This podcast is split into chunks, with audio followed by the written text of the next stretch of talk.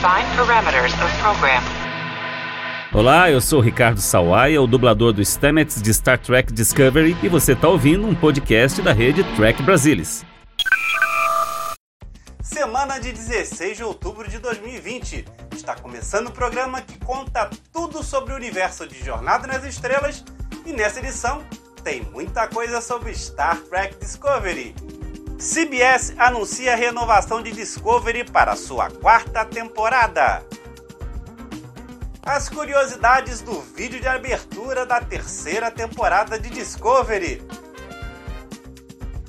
Alex Kurtzman diz que Star Trek Discovery terá longo futuro.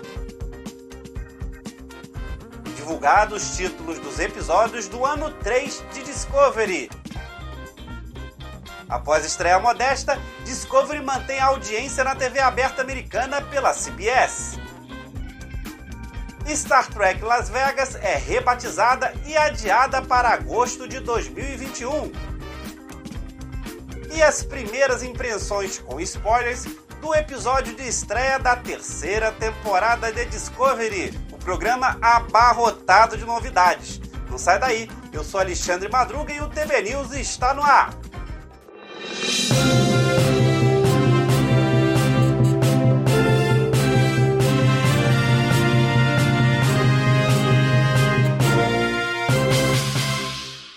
E para começar esse TP News de hoje, uma notícia muito boa.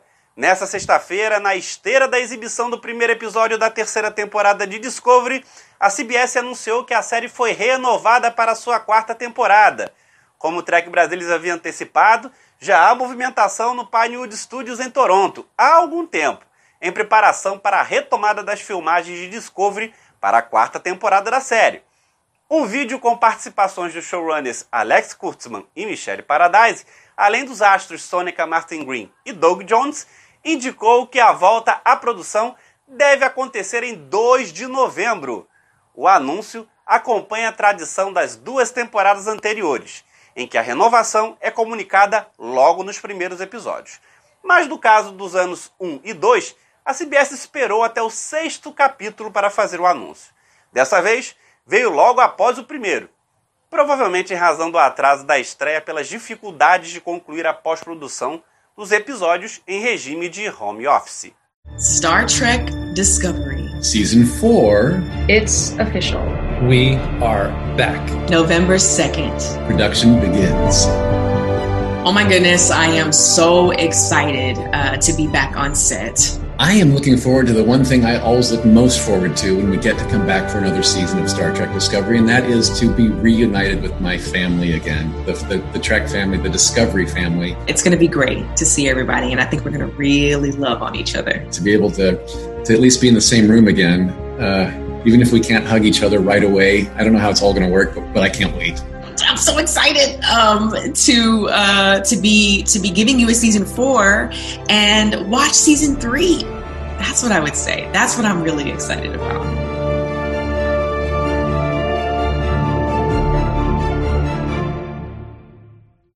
A convenção Star Trek Las Vegas, que ocorreria em agosto de 2020 e já havia sido adiada para dezembro, sofreu novo adiamento por causa da pandemia do novo coronavírus.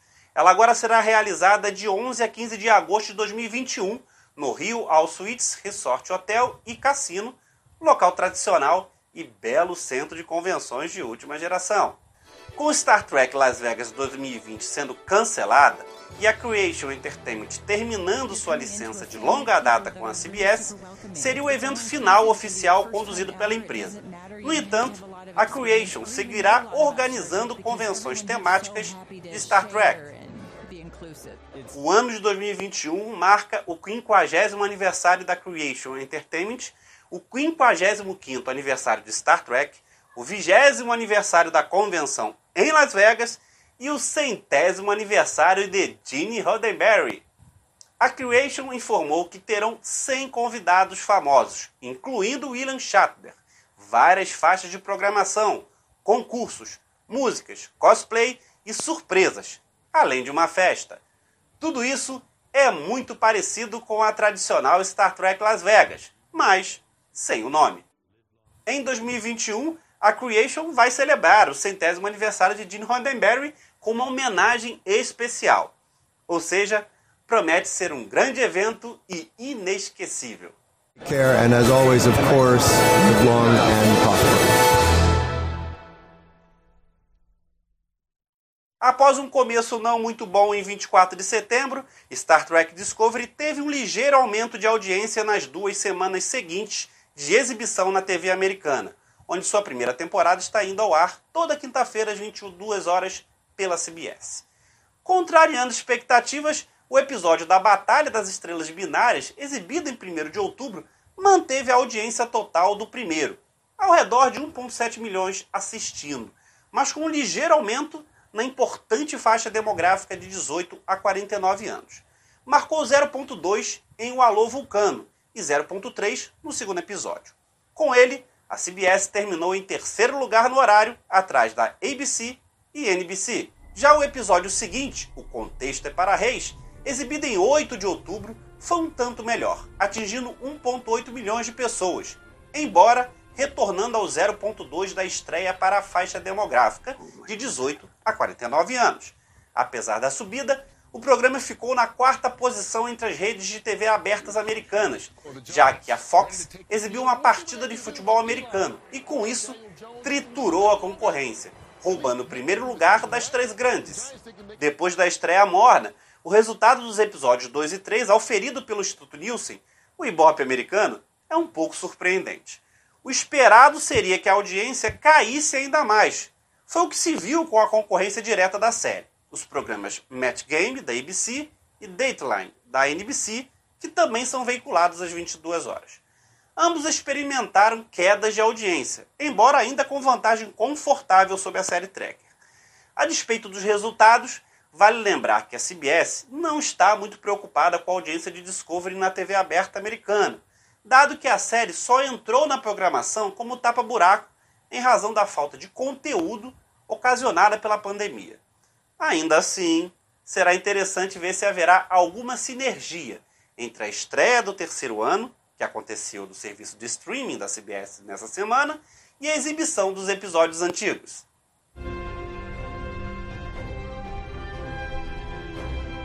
Oficialmente, a CBS ainda não revelou o nome dos episódios da terceira temporada de Star Trek Discovery. Porém, a enciclopédia colaborativa Memory Alpha já contém os títulos referentes ao terceiro ano da série. O Trek Brasilis apurou que a lista é precisa até o décimo episódio, pelo menos até esse momento, já que os títulos podem mudar até a exibição. Nas duas temporadas anteriores tivemos episódios mudando de nome, tá? Então, tenha em mente que essa lista ainda pode se modificar.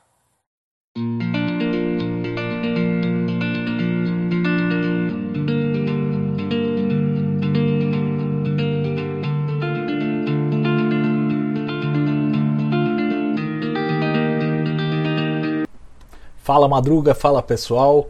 Tô aqui para falar da coleção Trek Brasilis e do volume 11 de novembro, que vai abordar pegando carona aí na estreia da terceira temporada, vai abordar as origens de Star Trek Discovery. Ficou muito bacana e eu quero mostrar ele para vocês hoje aqui, olha só. Dê uma olhadinha. Aqui, ó, a capa dele. A gente aborda aqui os bastidores praticamente da, da, do início da, da série, né? Da gestação, de como surgiram as ideias, do convite do Brian Fuller, da necessidade da, da CBS All Access é, de ter um, uma, um carro-chefe aí para carregar o serviço de streaming lá nos Estados Unidos e competir com, com os grandes do streaming, a parceria com a Netflix para exibir nos mercados internacionais a série, a escalação dos atores, é, a, a, transição entre o Brian Fuller, que foi o primeiro showrunner, co-criador da série, para a gestão da, da Gretchen Berg e do Aaron Harberts, com a chegada do Akiva Goldsman para reescrever o, o, o, episódio piloto, o design da USS Shenzhou, que lembra muito alguns, alguns traços das naves do século 22, a Enterprise NX-01. Aqui a gente vai ver o trabalho todo do John Eves de criação da Shenzhou, que é a nave do piloto, né? Depois dos, dos cenários internos da Shenzhou, como eles foram projetados, é, os interiores, a polêmica dos Klingons, né? O que estava por trás da criação dessa nova versão dos Klingons e como isso causou aí uma bela, uma bela de uma marola no fandom que estava acostumado com a versão da nova geração, né? Aí aparecem esses Klingons carecas e cheios de estética e tudo mais, com umas naves góticas.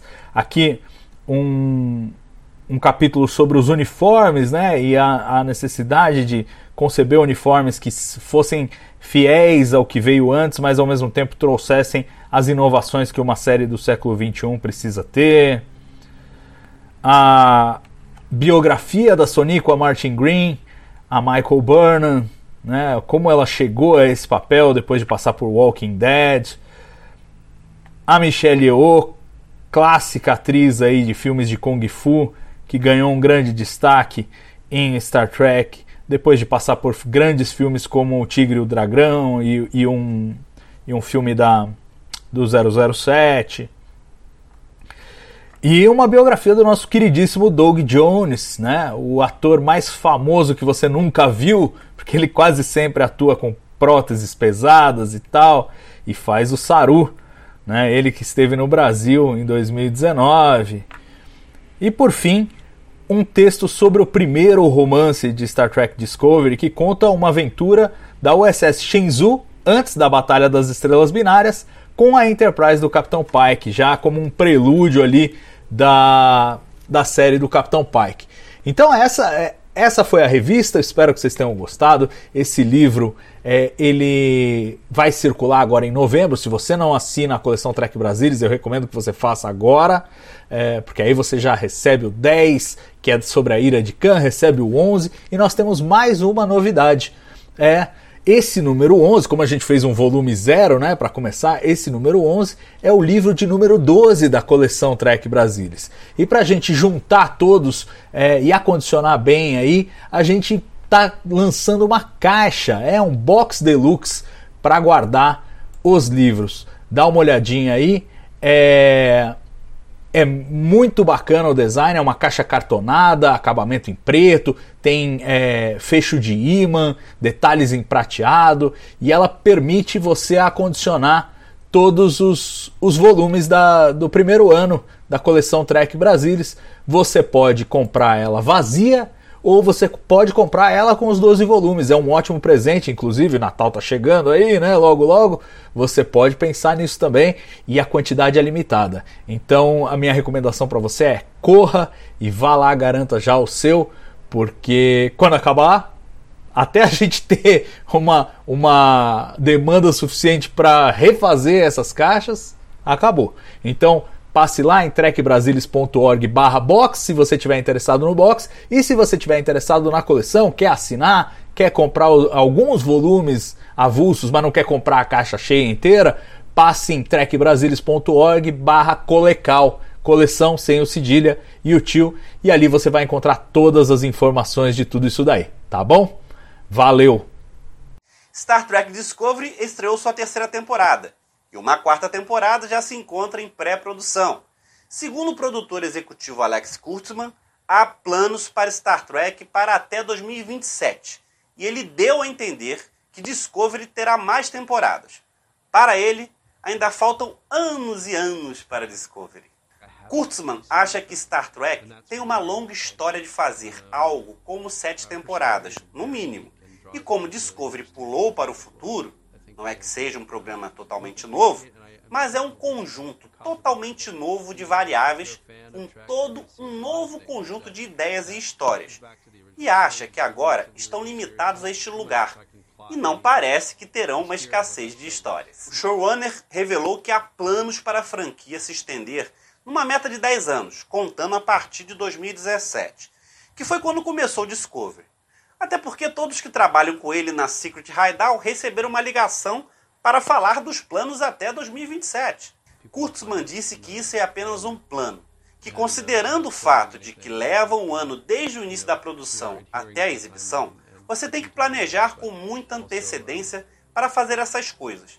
e tem que ficar por dentro das tendências do período e se certificar de que o que você está fazendo é relevante. Então tem que planejar com muita antecedência, até de diferentes maneiras, como segurança e orçamento, para parecer solto e improvisado. Mas não há nada de solto e improvisado nisso. Apesar do tom otimista sobre a expansão de Star Trek, o produtor reconhece que a situação atual em que vive trará muitas dificuldades para a execução desse planejamento, já que trabalhar durante a pandemia tem sido um verdadeiro processo de aprendizado. Mas a boa notícia é que é muito viável, mas é uma operação altamente militarizada. Tudo é diferente, diz Kurtzman. Tudo é mais lento, entre o teste e tudo, que o cenário não funciona como o cenário costumava funcionar. Existem grupos que são avaliados pelos sindicatos, grupos dentro dos próprios grupos. Há movimentações para dentro e para fora de pessoas, de modo que se alguém ficar doente em um grupo, o grupo simplesmente é removido e outro grupo é levado para dentro, mas não infecta todo o grupo. É uma operação massiva e militarizada, e ainda nem começou isso em um programa de Star Trek. Haverá um processo de aprendizado, mas não há nada mais importante do que a segurança da equipe. E com as coisas sendo mais lentas, o produtor acha que todas as redes e estúdios estão reconhecendo que agora tornou-se exponencialmente mais caro. E não por causa dos orçamentos da série, mas por causa dos EPIs, os equipamentos de proteção individual, necessários para manter as equipes seguras, e que isso nunca foi contabilizado no orçamento do show. Cada showrunner está estudando como enfrentar isso, a fim de descobrir como ainda produzir uma série de qualidade, enquanto também lida com o problema real do coronavírus. Dando números para exemplificar esse custo a mais, Kurtzman disse que ficaria entre 300 mil e 500 mil dólares adicionais por episódio, incluindo o equipamento de segurança EPI. Para se adequar à nova situação e manter a produção ativa, o produtor disse que algumas regras serão estabelecidas e velhos hábitos nos cenários deverão mudar. Tudo isso para manter as pessoas seguras.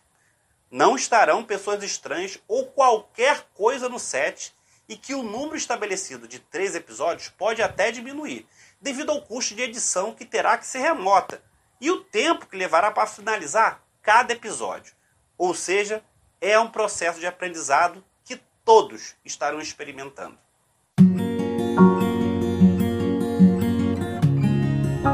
A nova sequência de abertura da terceira temporada de Star Trek Discovery, que estreou essa semana, mantém a estética e música tema, com modificações apenas nos elementos que faziam referência à segunda temporada, além de uma nova fonte para o nome da série Discovery.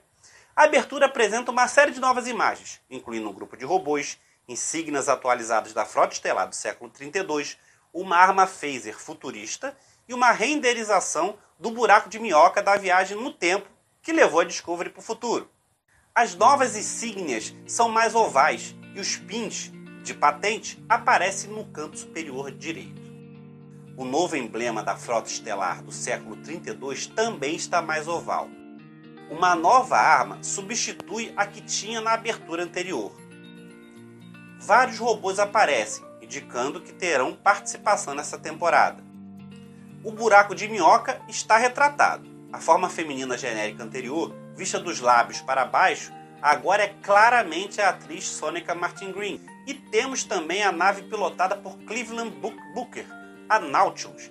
Os cristais de lítio flutuantes que orbitam a Discovery nos segundos iniciais, que eram verdes na primeira e segunda temporadas, na abertura da terceira temporada, são agora vermelhos. Muitas mudanças no tema de abertura que certamente devem estar relacionados à nova aventura desta temporada.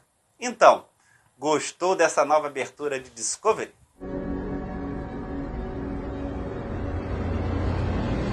E finalmente saiu o primeiro episódio da temporada 3 de Star Trek Discovery, escrito por Michelle Paradise, Jenny Lumet e Alex Kurtzman, e dirigido por Olatunde Osunsanimi. Este é o primeiro episódio que foi gravado na Islândia, que representa um planeta alienígena.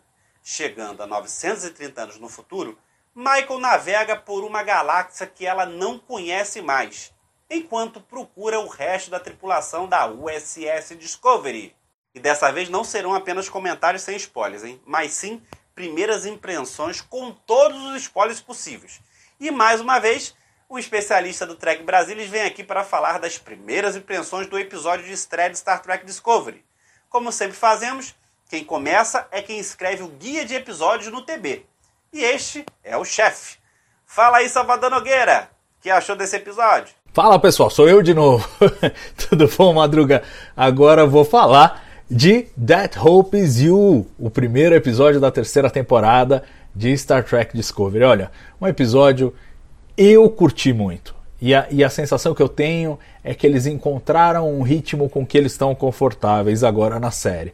Né? A gente via na primeira e na segunda temporada tudo muito corrido, principalmente eu senti no começo da segunda temporada uma correria muito grande. Esse episódio não. Ele sabe mastigar a trama, ele sabe desenvolver bem o que está acontecendo. Eu adorei o fato de que eles separaram a Burnham e puderam fazer um episódio só com a Michael Burnham, não só para ela ter aquele desafogo emocional de tudo que ela vivenciou no final da segunda temporada, aquele drama todo e a expectativa de ir para o futuro na, na, na, na, possibilidade de salvar a vida no universo, e aí chega lá do outro lado e vê que realmente é, existem formas de vida no futuro e a missão deu certo, a, o, o desafogo ali dela é, é sensacional. É, a gente se emociona junto e, claro, aquela situação que ela descobre no século 32 também é absolutamente apaixonante. A gente ainda não sabe muito bem o que é a tal da queima, o que está rolando no século 32, mas a gente já viu um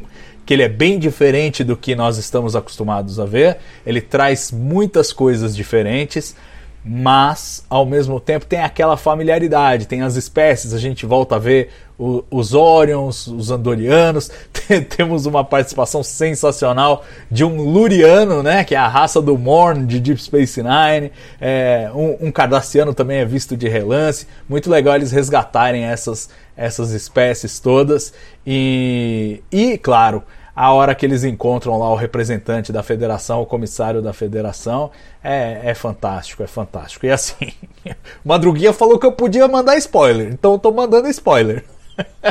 Mas é fantástico. E assim, dá o tom da temporada, né? Um tom de esperança, um tom de tentar resgatar aí a, a federação que está viva no coração de algumas poucas pessoas no século 32 e, claro, de todos que partiram do século 23 para o 32 e agora vão ter essa missão de resgatar a federação. Vai ser muito interessante descobrir exatamente em que pé que ela está e o que, que foi o diacho da queima, né? Esse, esse evento cataclísmico que parece que quebrou a federação. Então, acho que foi um ótimo, um ótimo começo de temporada, mas óbvio, como o Discovery sempre faz, é uma coisa serializada. A gente vai ficar aguardando os próximos episódios para ver para onde que essa história vai. Eu não faço a menor ideia de para onde. Então é isso aí. Grande abraço e até a próxima. O TB News está terminando, mas não esqueçam de dar um like, deixar comentário e compartilhar esse programa em suas redes sociais. Se você está passando por aqui, não deixe de se inscrever nesse canal para ficar por dentro sempre que tiver novidades. E se quiser ter notícias de Star Trek em primeira mão, visite a qualquer momento o portal do Trek Brasilis. Obrigado pela audiência, obrigado pela presença. Nos vemos no próximo programa. Tchau! Feels like a dream, this world. A strange, beautiful dream. All decks prepare for impact. I've been searching for clues as to what caused the burn. Answers that might help to bring the Federation together again. So much we still do not know. It is quite extraordinary, the journey we have had. Ah, there she is. The science vessel's practically a museum. Okay, well, museums are cool, so. That's what someone who lives in a museum would say. The Federation gave me a mission and a purpose. Five unidentified vessels incoming. Because the problems often seem insurmountable. Let's go! But haven't we always risen to meet them? I'm about to do something that might get us both killed. I'm gonna enjoy this new world. Discovery carried us into the future. We will make that future bright.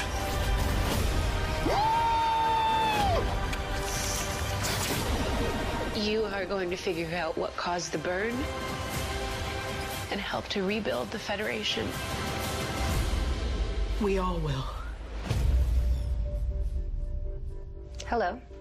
I'm not a cat person. No, no, no, no, no, no.